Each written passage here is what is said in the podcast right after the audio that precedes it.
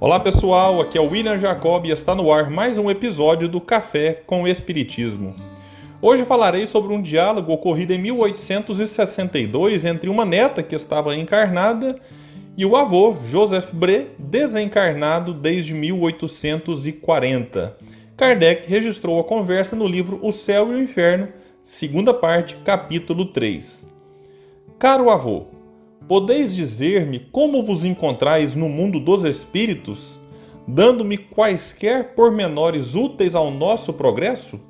E a resposta dele: Tudo o que quiseres, querida filha. Eu espio a minha descrença Porém, grande é a bondade de Deus, que atende às circunstâncias. Sofro, mas não como poderias imaginar. É o desgosto de não ter melhor aproveitado o tempo aí na terra.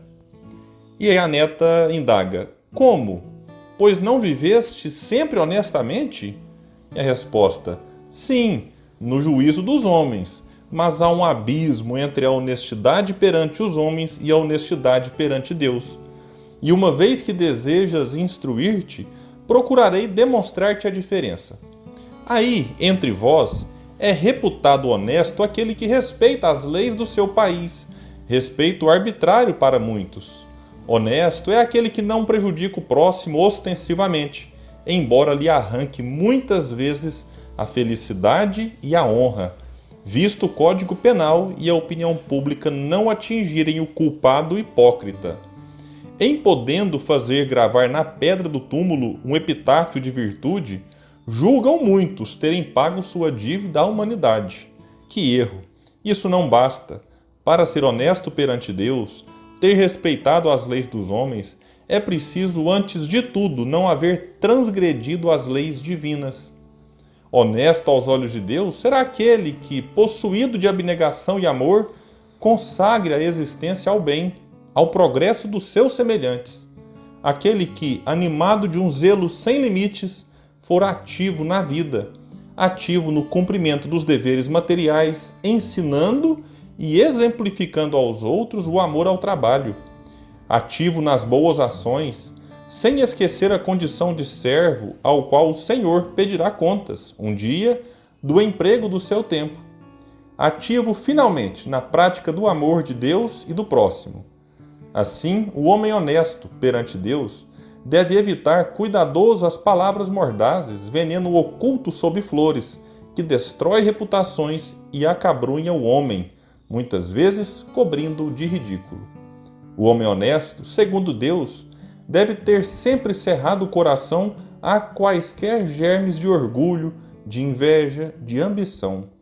Ele deve ser paciente e benévolo para com os que o agredirem ele deve perdoar do fundo da alma, sem esforços e, sobretudo, sem ostentação, a quem quer que o ofenda. Ele deve amar seu Criador em todas as suas criaturas. Deve, enfim, praticar o preceito conciso e grandioso que se resume no amor de Deus sobre todas as coisas e do próximo como a si mesmo. Eis aí, querida filha, aproximadamente o que deve ser o homem honesto perante Deus Pois bem, teloia eu sido? Não. Confesso, sem corar, que faltei a muitos desses deveres, que não tive a atividade necessária, que o esquecimento de Deus impeliu-me a outras faltas, as quais, por não serem passíveis às leis humanas, nem por isso deixam de ser atentatórias à lei de Deus.